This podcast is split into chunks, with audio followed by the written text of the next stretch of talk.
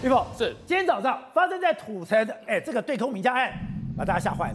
这个是一个车水马龙，刚刚讲的，这里人来人往，这里人这么多，竟然有一个人在一个等红绿灯的状况下，我下车，下车了以后直接对着这个当铺开了五十一枪，开了五十一枪，花不到五十秒的时间又回到这个车上。刚刚讲旁边有人要走人行道过去，旁边有一个轮胎正在换车轮胎，旁边有一个早餐店正在要吃早餐。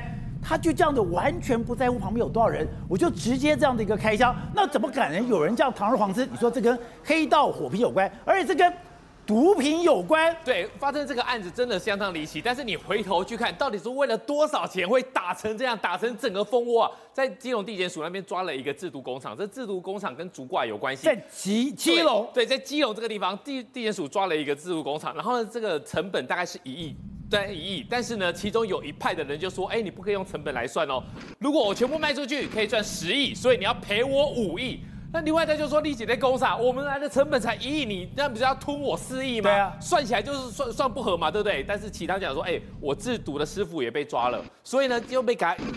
就是要把他钱拿到就对了。对然后呢，从昨天晚上哦，在中山区就发生了一些开枪，总共开了十五枪。从中山区的这两边双城街停车场就开枪，开完枪之后呢，对方就跑嘛，你开我跑。对，你知道吗？一路上面从中山北双城街、中山北路跑到板桥文化路，发生了几次砸车。哎，这很远呢，一路这样子大概大概多远？大概是十几公里的地方，被拦车三次，三次拦下来，你以为是打架吗？拦下来就开枪，拦下来就开枪，砸家亏醒，砸家亏醒，砸家亏醒，就这样子，在台北市跟新北市就这样子哦。哦，光天化日。根源是一个制毒厂、制毒工厂被抄了，制毒工厂被抄了，制毒师傅也被抄了。制度是不是被抄了以后，我就要算这个账要怎么分。对，有人讲说就是一亿，一人承担五千万，一个人说没有我，我卖出去是十亿。各自承担五亿元，所以这后面的这边的利益是非常的庞大的。那么昨天呢，在新北这边开了几枪，总共开了十五枪，开了十五枪，你就知道说对对方一定要讨回来，一定要讨回来嘛。哦，所以今天早上这个枪案是从昨天凌晨开始，对，凌晨开始已经开了十五枪。今天早上又开了五十一枪，对，所以呢，你就想想看嘛，你开我十五枪，我倒数回来，我至少开你五十一枪嘛。所以五十一怎么来的？对，所以呢，我就是要把你打回来。那打回来的情况之下，哦、昨天晚上开我十五枪，我开你五十一枪，对，已经在调枪了，已经在调长枪了，已经在要火力展示了。所以呢，台北市这边都知道说已经要挂调枪出去了。所以在这个地方，在这个土城的当铺前面，已经有人在做，警方已经在守了。哦、他们知道要在这里开枪，他们但是他们他们轻忽了，认为说呢兄。弟只敢在月黑风高、晚上大半夜来开枪，所以他们有没有警力？他们有警力，半夜都有人来盯梢，但是他们直到几点？到八点。他们认为八点就是上班时间啊，八对点就是现在这画面啊，车水马龙啊，谁敢开枪啊？结果枪手睡过头，睡过头，再次在土城拦车，就说：“哎、欸，枪手睡过头，就是说去那个地方四川路在不在？有点近。”然后这个就说：“喝啊，给啊，就去。”去完之后呢，他就下车就说：“你你当我谁？我下去拿个东西。”建设司机想说红绿灯好啊，等红灯啊，你快一点。下去就开枪，哒哒哒哒哒，打完以后换弹夹，再打完，打完之后就上车了。建设司机他说他腿软了，他说我我也没地方逃啊，而且呢他下车的时候没帮我把车门带上啊。如果他看我跑，回头只把枪弄进来开，我怎么办？这是在新北市，这是在光天化日之下，在上班时间八点五十三分的时候开五十一枪，车门没有关，红绿灯还没有换。任务就完成了，对，任务就完成了，因为他车门没有关，所以开完之后就回去了。但是你知道吗？这画面我们大家看的是非常可怕的。如果你有仔细去听那个声音的话，他用全自动的这个步枪，你知道吗？其实大概就三秒打完一个弹夹，三秒打完一个弹夹。你在台北市、新北市，你这样连续开枪，十五枪加五十一枪，总共开了六十六枪，距离我们台南魔幻都市的八十八枪也差不多了。然后你觉得说这开完了吗？哎，被开的也是刚好的场口，对，开完之后我还要再去开，所以呢，今最近晚上大家尽量不要出门，你开完我开你，你说你开完，只要这件事情没有处理好的话，这个接下来会有血流成河，这一定会血流成河的。昨天晚上开完十五枪的就去投案，今天早上开完五十一枪的也去投案，也是同一台一样再再去投案。你想想看，你今天开完我我就算了吗？我们现在就是打出去的子弹。跟这个年轻人一样，反正都是未成年的，打完一个换一个，打完一个换一个。昨天晚上那也是未成年，是未成年啦、啊。所以现在来讲的话，其实昨天晚上你说两边尬枪，蓝的就打，蓝的又打，蓝的又打，来回开了十五枪，从这个双城街一直打到板桥文化路，也是未成年。对，对他们来讲，这个就是一个展示。反正未成年打出去，我们有算过嘛，大概快一年半就可以出来。那你看到这一次，这一次这个是什么枪？这是一个竞技枪。如果你什么叫竞技枪？好，我们讲一下，他开了五十一枪，你知道吗？警方去看哦，五十一枪里面哦，有四十一发，有四十一发是穿破了那个铁门，四十一发是穿破铁门哦。如果当铺已经有员工上班的话，是不是打死在那个里面？对，他是可以直接贯穿的。其中十发是因为打到柱子条啊，没有办法贯穿。这个就是兄弟来给你看的。我今天要打完之后，我就要交枪的。在过去来讲，我们我我我我们比较节俭，不要给，我们来一个改的，或是拿一个之前犯过刑案的，我打完之后就交枪。我告诉你，我枪很长哎、欸，你看、哦、跟一个豹子一样长哎、欸。你带这种长枪，然后呢，你在大马路上面打完，而且你知道说呢，我打完这把就是要交出去的，这把不能再用的。告诉你，他们给大家一个观念，就是说我这个堂口，第一个我有钱不怕开枪，第二个我有人不怕关，就是把警方打脸啊！你每次在弄我弄我，好啊，我就一次打给你看，而且呢，这一把交出去，他们也不心疼啊。而且刚刚讲哎。这个枪刚刚讲的，你没有经过训练。第一个，你这个弹夹，这个弹夹卡榫怎么能锁上去？而且，哎，如果以前我们那个大弹夹，你尼龙还可以上去，这个这么细，如果你中间没有卡好，你是上不去的哦。第二个是，哎，你的保险在哪里？我也看不懂哎，其实今天这个开枪要开保险，保险是哪个我也看不懂。这个真的是对警方来讲也是头壳摸了一宿。今天他是直接开完之后啊，四十四秒开了五十一枪，然后呢坐车回转到大关所，总共只有三分钟的时间。你加上他开枪的四十四秒，不到四分钟完成了一个惊天大案。枪将到警察那边去，我们就问警方说：“警方，哎啊，今天开什么枪？那个画面是不是 MP5 还是什么？哎，什么突击步枪？”警方也说：“哦，我们也看不懂。”哎。我第一时间讲说，你你枪都到你们所里了，你还看不懂？结果照片出来，真的看不懂。这个是在国外在竞技用的，人家已经走到这么先进了，在竞技用的。对，但是呢，就打得非常准的，对，打得非常准，而且呢，你要非常熟熟悉他的这一一个操作的。但现在重点是，他们已经要拿去交的枪用这么好，这就是实力啊。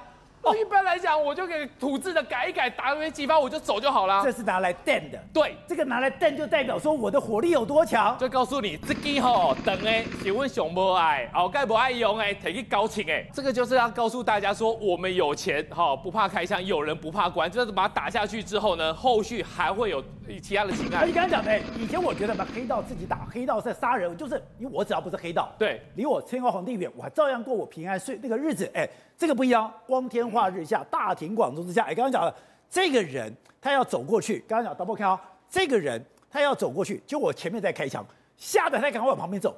这个是一个轮胎行，里面正在换轮胎，旁边是一个早餐店，哎，这个这个摩托车司机看到没有？这个摩托车司机他本来想往里面闪，我闪不掉，往外面闪也闪不掉，哎，如果他今天回过头来，他要灭口。不大家都挂了吗？过去大家来讲说，你黑道生财有道，你去做毒品、说诈欺，那是你家的事情；你寻仇，你去事务所，你去酒店开枪，那是你家的事情。你不要影响到我们一般平民老百姓。这在哪里？这在四川路车水马龙。这个女孩子她要去上班，走一走之后呢，看到一个男生停下来，直接开枪，开玩笑换弹夹。她吓到，你知道吗？盯在那里，我要往前走，我要去上班也不是，我要退后也不是。上边有一班私家轿车，有这个自行车司机，有摩托车，还有公车，对，大家都在看。然后你看这个画面是怎么拍到的？是一个骑机车的有摩呃机车骑士呢，他头上戴着 GoPro，你看吗？他转来转去，他没得照哎。你知道我我右边在开枪，我左边有公车，我前面有计程车，我怎么跑？你这是在新北市，在早上八点五十三分，这是在上班时间，还有人在买。大冰奶买买买汉堡的时候，你这个就是我们台北市呃新北市的日常生活。对，好，那刚才讲，那这个计程车司机是怎么会去载他的嘞？其实一开始他也被警方给扣了，他就想说你哎、欸，你载他去开枪，你还载他来投案，一定有配合好了嘛。但是其实他应该就是很冤呐，他在四川路被拦下来，然后往前开，他要到当铺门口之后就开了，开完枪之后呢，因为他车子没关门就上了，上了之后呢，还这个人还很。直接跟他讲谢谢，给了他一千块，还说没人找。所以呢，这个计程车司机他就说他想不想逃？他想逃啊！问题是前面是红灯，而且有车子在塞车情况之下，他根本没地方跑。走，你说现在这个问题被叫正式，是因为它是一个新的形态，是它是一个新的经济犯罪。对，新的经济犯罪，刚刚讲它是诈骗加上毒品，诈骗加上毒品以后，我们的政府完全无能为力。政府无能为力以后，就它变成一个无政府状态。无政府状态的时候，哎，你有这么多暴力，当然黑道就进来。对，黑道进来，在政府完全无法管制的状况下，黑道怎么办？黑道我就要用我的火力来压制，火力来展示，对，火力来抢地盘。对，所以就恐怖是，它变成一个新的形态，加上暴力，对，完全结合在一起。应该这样说了，为什么黑道会越来越猖獗？因为他们赚的钱非常多，而且因为这个饼越来越大。我必须这样这个痛心的说，为什么饼会越来越大？比如说以诈骗来说，哎，现在动辄诈骗，每一个去被诈骗都是十几万、二十万，还有百万被诈骗。因为他们现在日新月异，他们有新的手法在诈骗，所以他们骗到的钱越来越多。那要诈骗衍生出什么？而且我们前一阵不是讲到八八会馆吗？对，地下会对啊，那也是这样，因为诈骗而来的衍生出来的地下会对，这个这个产业链已经形成一个产业链。那产业链你需要大量的人啊，因为他们都赚到钱，所以不，所以你管那么多人的时候，抢地盘的时候，我。我赚钱，你就没有赚钱，所以我要用火力去压制你嘛。其实它是扣在一起。对，没错。那毒品也是一样，我们不必须这样讲。台湾现在已经变成什么亚太毒品的这个转运中心。我们看之前台湾毒网也在台湾，还有中国的毒网也在台湾。为什么要台湾？因为台湾就是他们管控毒品在转运整个东南亚一个非常大的地方。那样牵扯到毒品，当然牵扯到非常多钱，非常多这个状况。那你为什么我要抢抢地盘的时候，也是用用火拼嘛，用枪压制你嘛？所以。他们现在为了抢地盘的时候，不但是火力越来越强大，手段也都越来越残忍。而且我看到，我觉得不可思议是，哎，我看到很多去害害伤害人。我一直以为说台湾是一个善良的社会，台湾人有一个非常善良的本质。可以看到，今天他们抓到这些所谓的猪仔了，或者今天我要去诈骗别人了，或者我今天把你给扣了起来。手段之凶狠、之残忍、之无情，对，是我以前无法想象的。没错，这些被骗的这个猪仔都是这样，他要应征工作，就没想到就被扣留住了。哎，应征的工作被扣留住，那扣留住之后，宝姐，你看他们就这样，他们就马上进去之后，就把你用手铐铐起来，手镣脚铐，对，手手镣都不铐起来，铐起来的话，然后把你的眼睛蒙起来，然后把你的把你的嘴给封住，那你没办法这样。然后你每天就有依照我的这个指示来说话，你要该打多少这个诈骗电话，你要做完成什么任务，你就给我完成。不是，我觉得本来以为说你只有在。柬埔寨，你只有在 KK 园区，在台湾也台湾也有，台湾也非常非常多。好，那你看，实际上你看，你不乖怎么办呢？哎、欸，他就这个用电击棒电你啊，电你不就比较痛的几个地方，不然就用木棍伺候你啊。甚至他们打打打打到最后呢，之前在台中曾经发生过一个事情嘛，就被囚禁的这个猪仔就被打打到最后呢过世了。就过世的时候，他们讲，他们就把他尸体摘出去之后，就乱塞在这个台中的公墓的旁边了。所以他们这个也不处理，就这样直接把他丢在那个地方。之前在台中公墓看到一个男性的尸体，是以为说他是亲生，没有，他是被诈骗集团给绑架，对，绑架了以后受到凌虐而死亡的。一他们一天只给你一餐，那如果你没有做到的话，他甚至还会让你饿肚子。所以这些人进去的时候，保全长他们随时都可能就可能就会有性命的危险，对，真的相当的夸张。那你知道主谋者他们为了赚钱，对，为了垄断，不但是哎刚刚讲的火力展示，还这么凶狠。对，那你知道主谋者是谁吗？主谋者其实呢是这个男生，这男生他也很年轻啊。他也是很年轻的一个人，但是为什么呢？因为他知道他要手段残忍。那他原本在黑帮里面来说，原原本也是一个低低下的这个阶层，但因为他手段残忍、凶残，然后上面交给你的任务，你就完成的非常快，所以他升的相当快。升的相当快之后，你看他现在他在掌控这个这个，我们知道之之前破那个台中的猪仔的时候，他就常常他后来被他逮捕了之后，就说他的这个账他账户里面常常跟这些干部留留言，说说啊不认真啊就打。学不会就打，那不论是手下还是肉票，不乖就是痛打。所以这样他就是这样，不认真就打，学不会就打。对，那就是这样的方式啊。那你看，所以你就知道，他们就是因为你要够狠，然后才能够快速的这个自立门户，甚至你要有手段才能够才能够做大。所以为什么现在的很多年轻人都是这样，越来越凶狠？主要原因就在这个地方。所以你刚才讲的力之所趋，然后呢开始有人进来，进来最大的问题是。无人可管，对，宝姐，那为什么无人可管？你看，而且他们现在用的设备越来越好，像你这个，这你可能你都没有看过，这个叫做 TDM 的 TMD 的这个 DMT 的设备，这个他们叫做猫机，猫机其实都用手，你看他们不是有非常多的这个 SIM 卡吗？假的 SIM 卡，那假的 SIM 卡之后，我只要加入这个猫机里面来说，我就可以随时你看插入这个 SIM 卡之后，我就可以打出去，打出去之后，你看我可以同时之间打出好几百通的这个电话，那打出去之后。宝杰，你知道我们警方不是一个警方不是一个追你 IP 吗？他只能够追到这一张卡，但他不能够追到你本人。那你知道后来后来为什么会破获吗？因为他们需要用到大量的频宽，然后结果电信公司去查之后，发现到哎、欸、这边怎么频？因为常常有人用量太大，常常有人打电话来抱怨说，哎我半光纤为什么我们这个量这么小？啊后来才发现哦原来他们用这个东西吃掉了频宽，哎。这个设备来说，我们现在警方也无能为力，也抓不到啊。所以我们常来抱怨说，哎，怎么那么多诈骗集团？实际上，这个这些机器、这些最新的设备，搞不好警方都还不知道要怎么去破获啊。所以讲的，哎，我们以前讲的王八机，就是那种随时可丢的这个暂时性的 SIM 卡。对，我把这些 SIM 卡插进去以后。它就是所有的王八鸡结合在一起，对，然后你就抓不到了，对，所以你知道这么，你看他们买这么多，然后每天可以一一好几千个这个这个诈骗，不断的打打出电话，就用这个机子啊。他们现在有非常多新的这个设备，而且呢，他们每天都在想新的话题、新的办法来骗你的钱。所以我跟大家讲。这个根据我们警方的这个预估嘛，你看诈骗的这个犯罪者快速的攀升，那你看诈骗的财务损失来说的话，你看我必须讲真的很残忍，几年前二十二万、二十二亿，现在已经降到七十亿，所以就是说，你看就是因为这么多这个利益，你看利益暴增了这么多，所以才会引来所谓黑道，所以引来帮派觊觎这件事情，所以才会有出现那么多什么啊路上开枪怎样的状况。我觉得这些，然后我们毒品的犯犯罪又非常的低，然后我们这些犯罪犯呢，可能过去呢，哎，因为是轻，这个我们可能都会从轻量刑，所以等于说又没有什么很判重罪的可能性，所以在力之所趋之下，他们当然胆敢就犯罪的一个状况。好，所以但你说，其实有一个办法是可以处理，就是现在没有想到这些诈骗集团是 Facebook，对，是 Google 的最大的下单的地方。是，你只要去处理了 Google，处理了 Facebook，哎。你就把很多的广告给弄干净了，而且这个没办法，因为目前为止我们的这个我们的单位就说啊，没办法，这是国外的公司，我们没办法管理他们这样的状况。但是我必须跟他讲，事实上不是。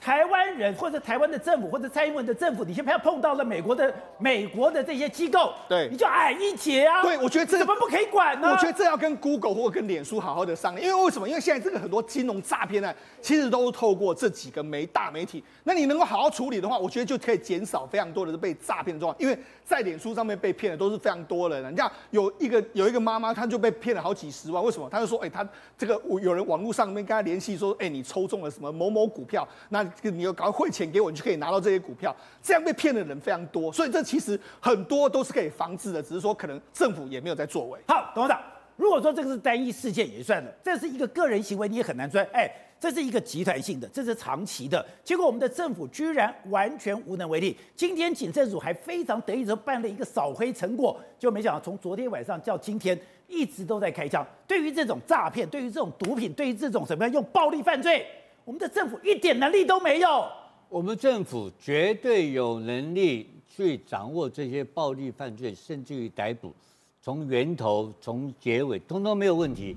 很简单，我举个例子这样讲嘛。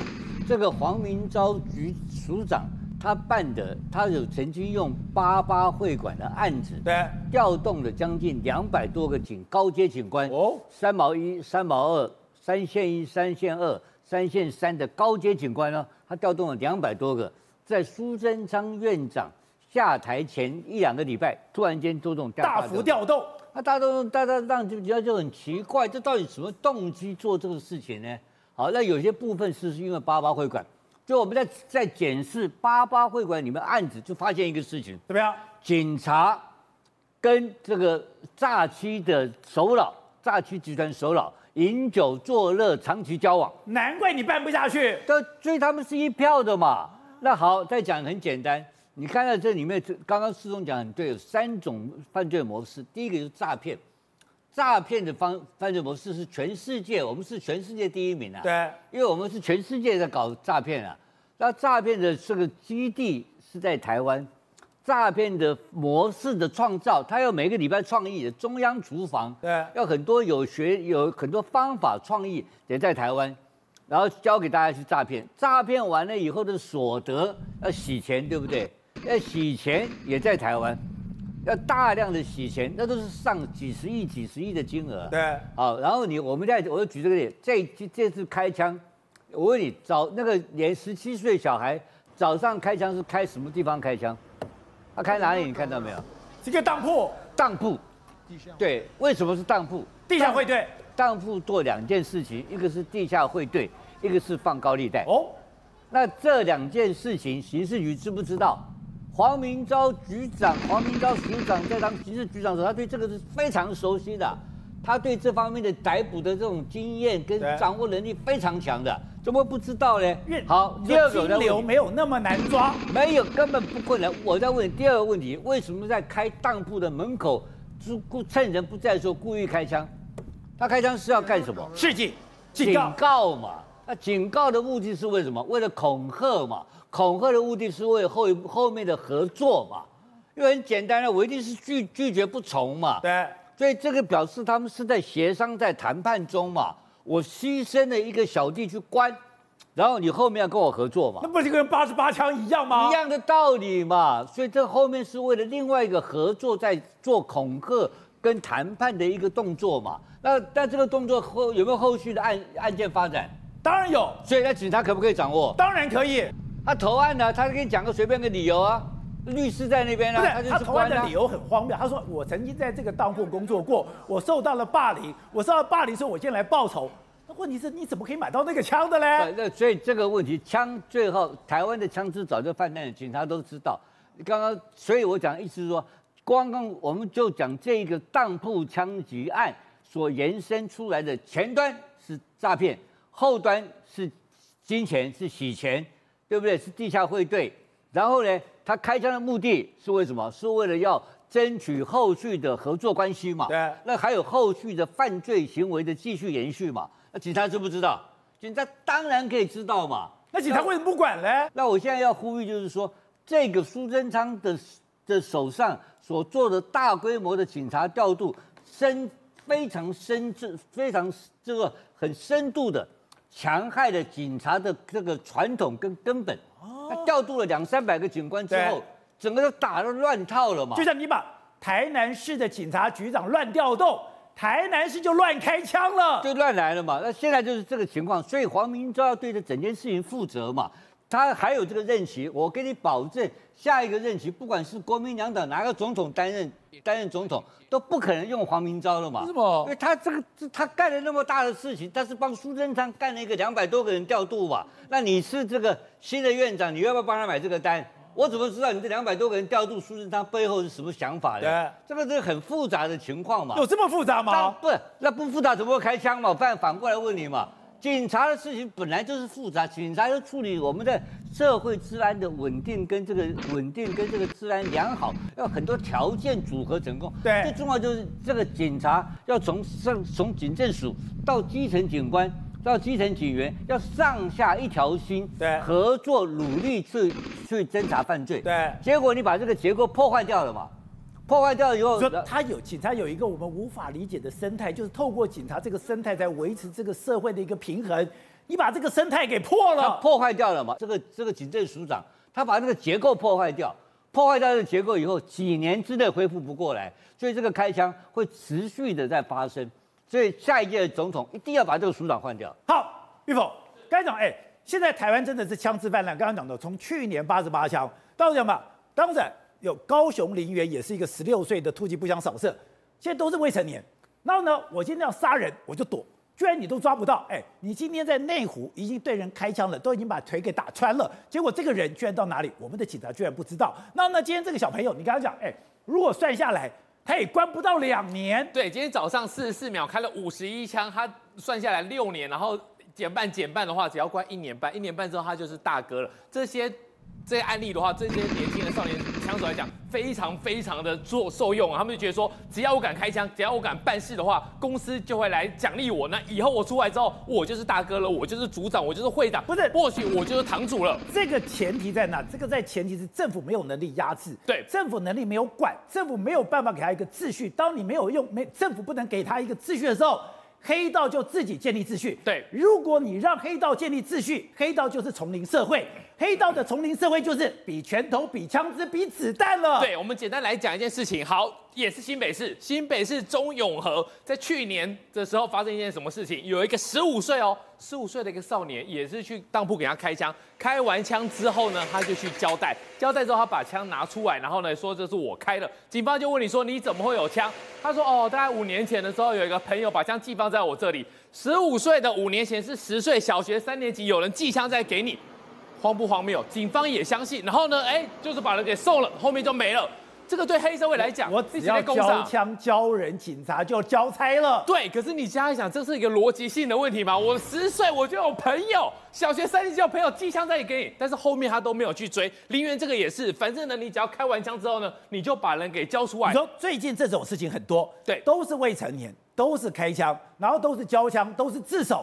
对，然后都没事了，都没事了。像是今天这个，他交出来之后，你会去办他后面的吗？你也不会去办他后面。当你不会去办他后面的时候呢，他们就觉得说，只要我交枪，然后我交人之后呢，我就是设了一个断点。反正年轻人这些未成年的话，大概关个一年两年就出来，出来之后呢，他就有大在黑社会，他就可以当一个堂主，他就可以上位，对他们来讲是非常的划算的一个。而且你刚刚讲说，昨天从台北市一直追到新北市，三度拦下来开枪的人，哎，最大的才二十四岁，然后二十岁。十九岁，对，其实这些来讲，昨天二十四岁是开枪的，呃，这是载人的，开枪的是未成年的，今天也是十七岁，也都是未成年的。你这样开我，我开你，其实到后面的话，后面还有数位，这个东西是开不完的。但是你知道吗？今天大家会觉得很奇怪，你十七岁，你开枪怎么这么稳？而且呢，哒哒哒。打打打，打完又换弹夹，打完又换弹夹，然后呢，四十四秒就开了五十一枪。其实竹挂这边的话，在过去来讲，他们有一带五、二带五，现在他们把这个东西更精进、更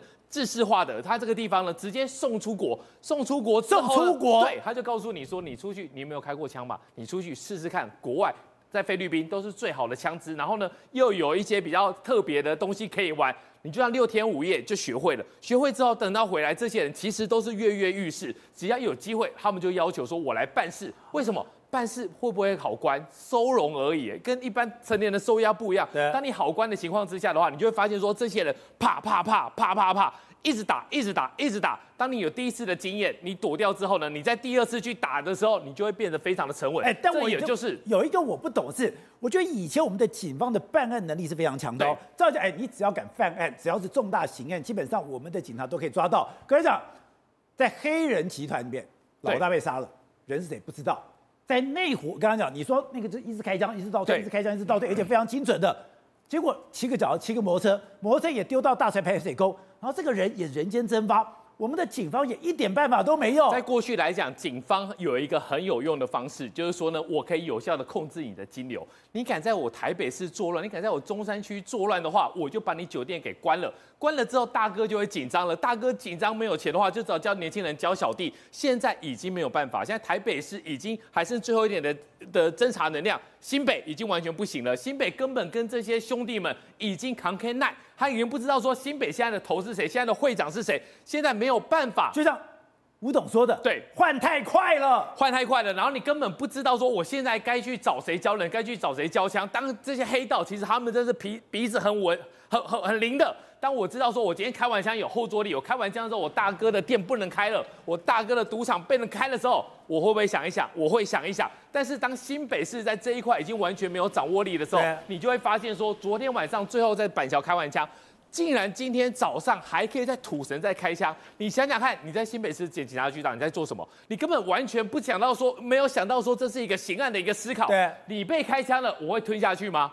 我会认了吗？我一定马上掉枪嘛，掉完枪之后一定赶快去找人再去扫射嘛。现在警察其实说真的就是没波啊，那对我们一般的市民老百姓讲说，你要小心哦。从昨天双城街一路呃中山区双城街一路杀到板桥，他们在大马路上砸车开枪，砸车开枪。这是在我们会经过的地方，今天早上也是在四川路那个地方，也是人来人往。对啊，我以前都觉得我跟黑道才不高最不高，你过你的日子，我过我的生活。那我们没有想到，开枪就在我旁边。这这这过去来讲的话，我们会觉得说呢，只要我们不要去那些比较复杂的地方，对呀，跟我们没有关系。但是现在从昨天大马路到现在这个当铺，已经是在四川路的两边彼此飙车，彼此尬枪，彼此拦车。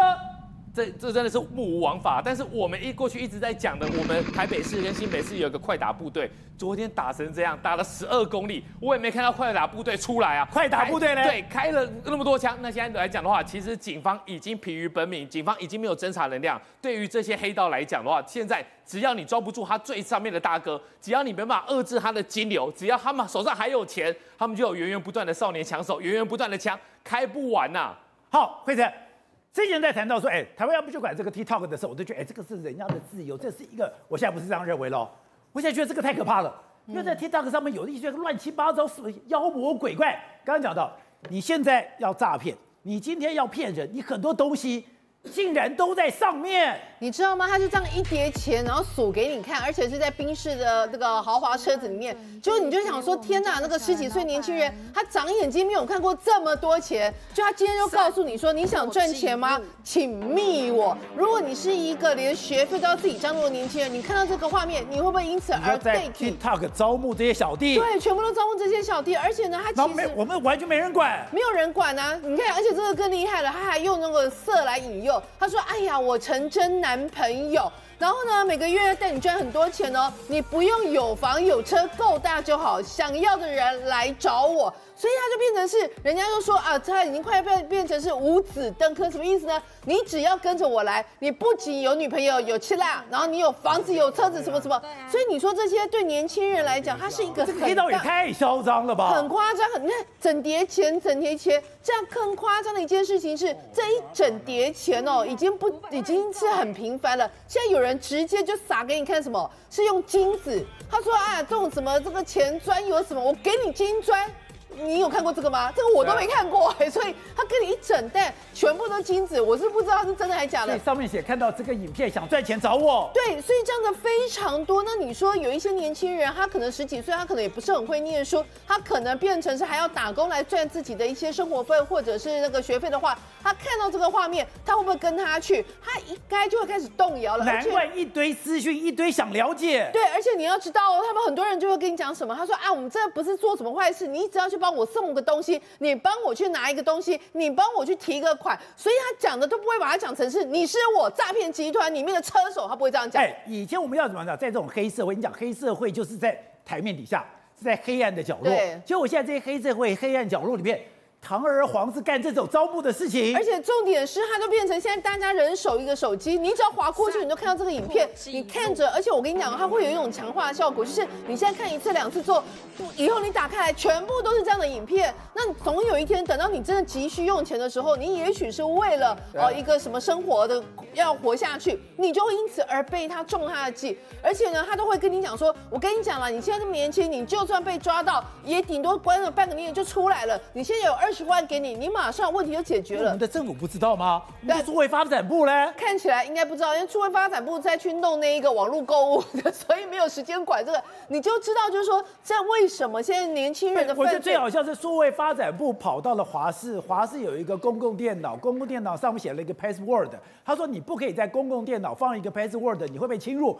管这种小屁事，对，这种事你管不了，完全都没有在管。而且很可怕的一件事情是，你知道这样子的铺天盖地的一个洗脑情况之下，现在年轻人的犯罪真的越来越高。有一个数字很惊人哦，他说，二零二一年呢，呃，台湾的年轻人，尤其是那种未成年的哦，他说呢，如果是你是犯有所谓的诈欺，你看来到多少例？一万例耶，突破一万例，在二零二一年的情况之下，结果二零一四年，也就是七年前，才三千多例耶。所以换句话说，过去。这几年来，他竟然那个年轻人，然后涉及到这种诈骗案件，已经成长了两倍。这还只是呃年轻人的诈所谓的诈骗而已。另外一个有没有看到那一个线图？那个更可怕，青少年的犯罪人，对犯罪人口五呃五年呃八年之内翻了四十七趴，而且。每十万人竟然高达一千五百年轻人是在犯罪的，所以你现在大大小小的罪哦，就是越年轻人犯罪情况真的是越来越多，越来越普遍。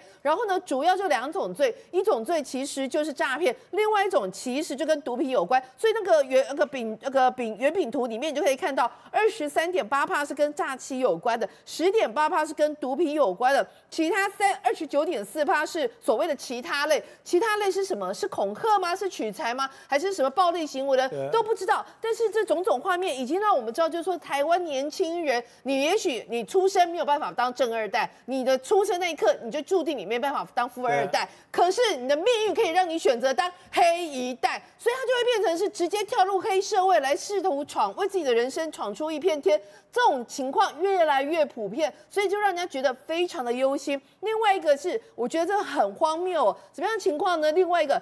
超年轻，你知道车手最年轻几岁吗？十三岁，他们现在已经有十三岁的车手了。然后呢，他这也是很夸张。他们后来被破获之后，发现他们整个组织犯罪竟然五个人。全部平均年龄加起来，这个除以五个人的话，这是十七点二岁。这个组织犯罪未成年呢，他最大的才二十岁，然后主谋是十九岁。结果后来他们就夯不啷当，就拿一个有没有检察官的那个什么假的一个证一个收据，然后就去骗一个六十几岁的老人家说，啊，你现在被怀疑你有一个呃涉及杀妻案啊，必须要扣押你的财产，你要把你的财产。要骗到一百四十四万，骗到一百四十四万，而且因为得手之后，后来发现实在太好骗了，他又打电话去，他说还有一笔四十几万再叫他交出来。后来那个老人，那个那个妇人才发现哪有怎么这种不太对劲，才报案，才把他们这些人全部都逮捕下来。可是你知道很可怕的是，他抓了他之后，就从那十九岁的主嫌身上又抓出又搜出了八十五支的彩虹烟。所以换句话说，他不仅涉及所谓的诈欺之外，他现在还涉及贩毒。